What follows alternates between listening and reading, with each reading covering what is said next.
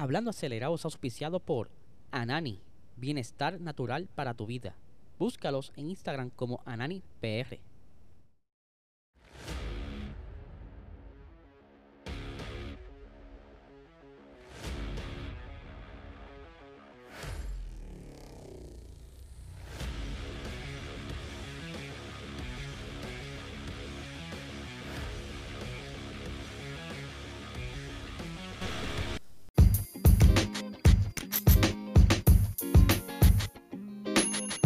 Saludos amigos fiebre, bienvenidos a todos a otra edición de Hablando Acelerable. Habla Eliezer, espero que se encuentren bien. Ya vio jueves, estamos casi acercándonos al fin de semana. No hay mucho de acción por ahí, pero sí tendremos un poquito de acción de la web.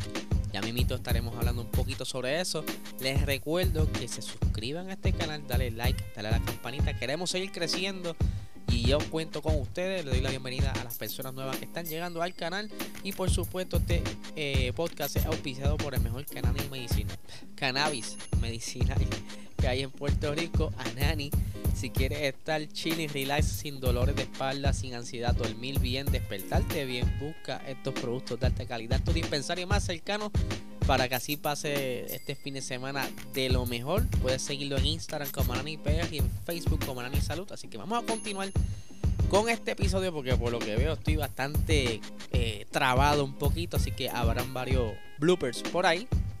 Vamos a arrancar. Ayer estuve hablando un poquito sobre la F1 Academy que estaba haciendo su pretest de pretemporada. El día de ayer fue el primer día de prueba. Hoy fue el segundo y último día de prueba donde Abby Pulling dominó los tiempos en el día de hoy. Ella corría ya para las W Series y como les había prometido voy a repasarles a ustedes el, calendario de lo que será esta nueva categoría que está apoyada por la Fórmula 1 ellas comenzarán a correr en el, en el, en el circuito de Austria y de igual manera cuando esté presente la Fórmula 1, si no me equivoco, porque están auspiciados, están cargados en su propia logística. Eh, esta primera carrera será del 28 al 29 de abril, o sea, primer fin de semana de carrera, porque estarán corriendo tres carreras por fin de semana, para un total de 21 carreras en su temporada, ya que son 7 circuitos con 3 carreras cada una. La segunda carrera será, las segundas carreras será entonces en el circuito de España, eh, en Barcelona.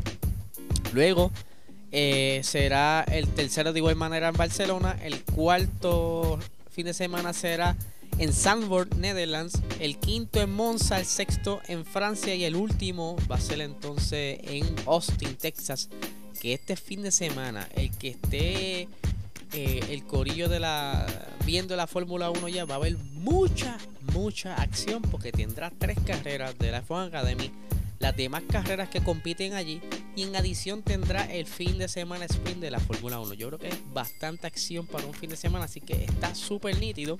Y como les estaba diciendo, este próximo fin de semana, eh, las 24 horas, no, las 6 horas de Portimao, donde la WEC estará corriendo su segunda ronda en el calendario. Ya su primera fue en Sebring con las mil millas de Sebring y ahora entonces están eh, probando aquí en Portimao y en pantalla están viendo al 9x8 de Peugeot, o sea, el, el, el, el Hypercar de Peugeot que llamado 9x8 que se esperaba que iba a ser la innovación en la aerodinámica, pero han tenido muchas dificultades, pero que el equipo se siente preparado para este próximo fin de semana.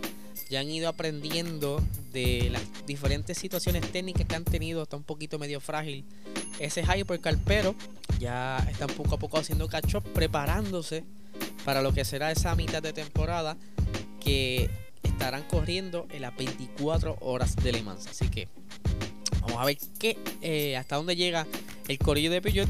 Por otra parte, seguimos aquí con la información. La Fórmula 1 anunció un acuerdo con Paramount Plus. Ustedes saben que Paramount Plus, eh, eh, hoy día hay muchas aplicaciones de streaming y Paramount Plus es una de ellas, compitiendo con HBO Max y todo eso, de Disney Channel, etc. ¿Qué sucede? La Fórmula 1 tiene exclusividad con Sky Sports, con ESPN en Estados Unidos para retransmitir las carreras. todavía no podrán entonces eh, retransmitir al mismo tiempo la carrera, pero ese es el norte.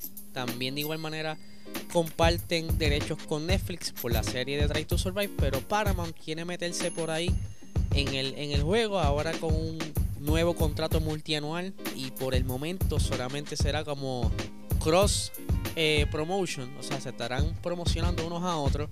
La Fórmula 1 estará colocando los carteles de Paramount Plus por toda la pista. De igual manera, cuando sean las rondas de, la Fórmula 1 de Estados Unidos, van a estar dándole bastante duro en los comerciales eh, publicando y promocionando las carreras que se están llevando a cabo en Estados Unidos. Es por eso que este acuerdo es bastante chévere. Mientras se van acomodando a ver si es posible que entonces eh, ESPN pierda el acuerdo y se vaya entonces con eh, Paramount Plus. No sé, vamos a ver hasta dónde llega eso porque hay muchas quejas de ESPN porque dependiendo del horario ellos deciden si poner la, la, la o las carreras o no, ¿verdad? Siempre como que esa, esa pequeña pelea y mucho cambia y cambia dentro de su propia línea de canales. Que si es bien deporte, es bien 2 y todo esto como que molesta un poquito. Así que vamos a ver hasta dónde llegan esto y, y cuándo harán esa otro eh, esa renovación de contratos en cuanto a, derechos de retransmitir. En estos días estuve hablándole también sobre eh, Spa. Eh, creo que posteé una noticia en, nuestro Instagram, Puerto Rico Racing Sports en Instagram, donde hablamos que eh, Spa estaba como que pendiente de un hilo. No se veía mucha luz al final del camino, pero todo parece ser que está mejorando. Ellos tienen contrato hasta esta temporada para el 2024. Todavía no había como que mucha eh, luz sobre si van a renovar. Actualmente es el único circuito que no ha renovado. Los más circuitos ya tienen contratos de 5, 8 y 10 años. Cuidado que más. Pero que Spa, como bien saben, es uno de los circuitos más eh, conmovedores porque lleva tanto tiempo dentro del calendario de la Fórmula 1 y que eh, eliminarlo sería como arrancar un poco de la historia de la Fórmula 1. Ustedes saben que de las primeras carreras se dio en ese primer calendario cuando se organizó por fin la Fórmula 1 en 1950 y este perteneció a ese primer roster de carrera y que como les he dicho en, estos pasados minutos sacarla sería como que un crimen pero como bien les dije hay luz al final del camino aparenta ser que la, hace unos días hubo una reunión o por lo menos la, unas representantes de la Fórmula 1 fueron a visitar entonces al eh, circuito porque eh, uno de los requerimientos o sea tenía varios requerimientos desde el año pasado como unas observaciones para mejorar el circuito. Entonces, a ver si eh, los encargados del circuito podrían corregir todo eso, tanto para mejorar a la cuestión de los espectadores como la pista. Y aquí tengo las expresiones de Vanessa Maes, quien ella es la que encabeza la organización encargada de organizar el evento cada año y quien ahora se siente bastante confiada luego de la visita de la delegación de la Fórmula de la Fórmula 1 y ella dice lo siguiente, este mes vino una delegación del grupo de la Fórmula 1 durante dos días para ver la pista a lo que hemos eh, ver lo que hemos cambiado en el circuito para hacer el del próximo Gran Premio un éxito aún mayor que el 2022. Estamos convencidos de que Frank, eh, Franco Champs ahora cumple con todas las especificaciones del grupo de la Fórmula 1, cumplimos todas las condiciones, próximamente está prevista una nueva reunión con la gente del grupo F1. O sea, vamos a ver, ya con todo lo que yo habían exigido se cumplió. A ver si entonces les renuevan el contrato por al menos quizás 2, 3, 4, 5 años más. Vamos a ver hasta, hasta dónde llega esto. Eh, me encantaría que se queda ese circuito porque es bastante, aunque es largo, pero las carreras siempre son muy buenas. Así que vamos a ver qué sucede con esto. Y eh, en uno de los temas finales, quería hablarle, ¿verdad? A, tocarle un poquito. Recientemente habíamos hablado que Felipe Massa estaba reaccionando a las expresiones de Bernie Ecclestone cuando aceptó que en ese entonces, cuando fue el Crashgate, él tenía conocimiento y se quedó callado. Eh, luego habló el, el quien fue el, director de la FIA en ese entonces, aceptando lo mismo, eh, que también sabía del bochinche, pero se quedó callado. Por lo que entonces eh, Nelson Piquet Jr. ya como que aprovechó 15 años después para hablar de cómo fue esa vivencia, qué siente en estos momentos.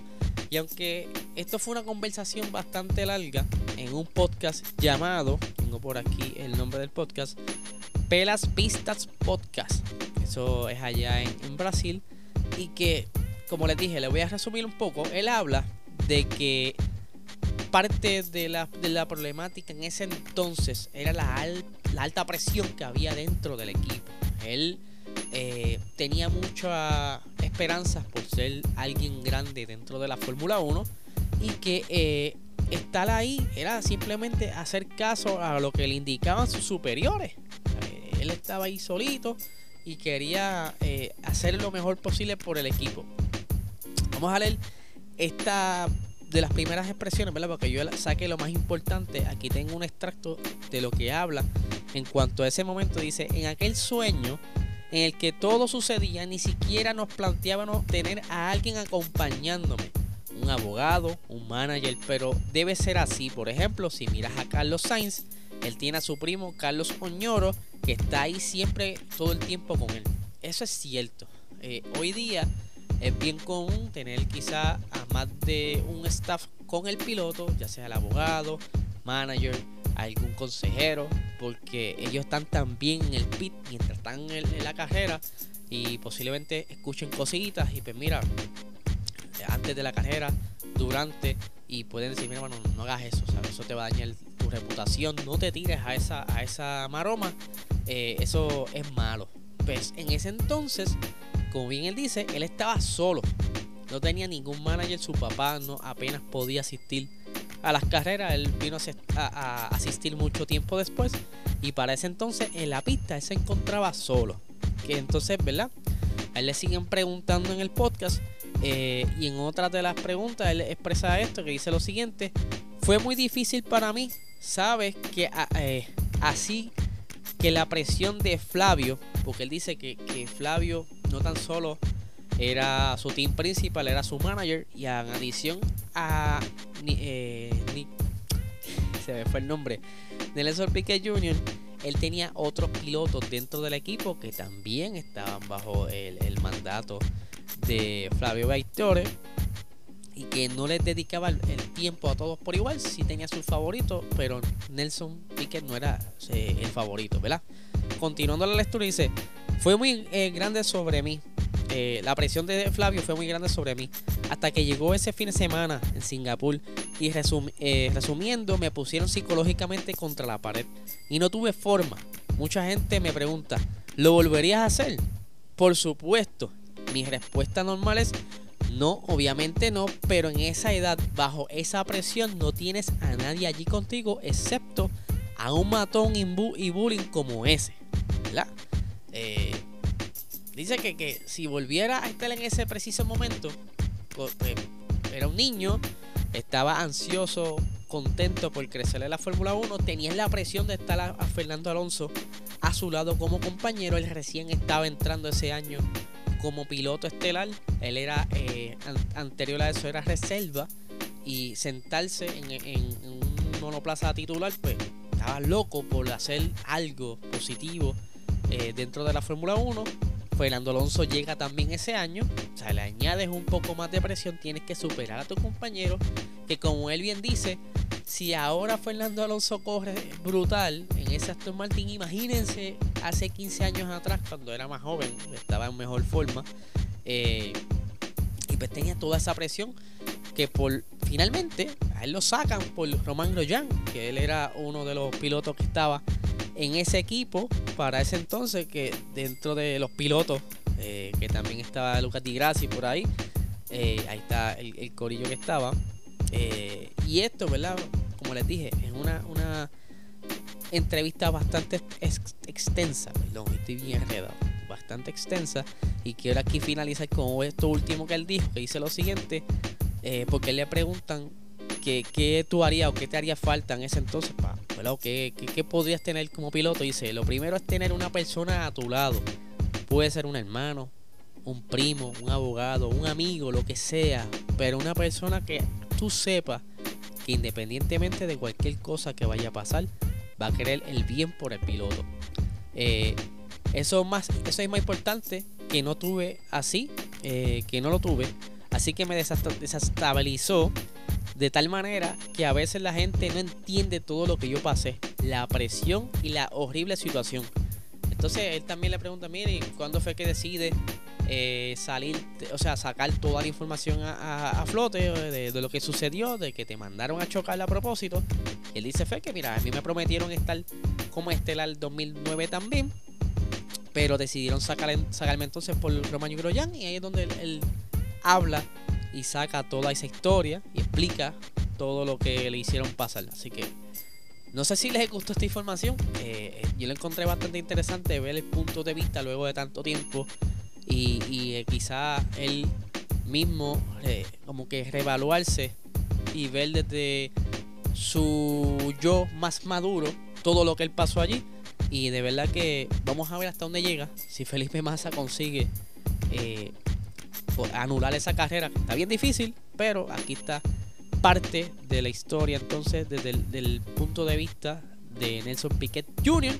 Así que Corillo, este es el episodio de hoy. No traje preguntas de, las que tenemos ahí pendientes por contestar porque sabía que me iba a extender un poquito con todo esto. Así que la está yendo eh, varias de ellas mañana para contestarlas. Así que no le quito mucho tiempo. Recuerden suscribirse a este canal. Y nada, gente, que tengan excelente día.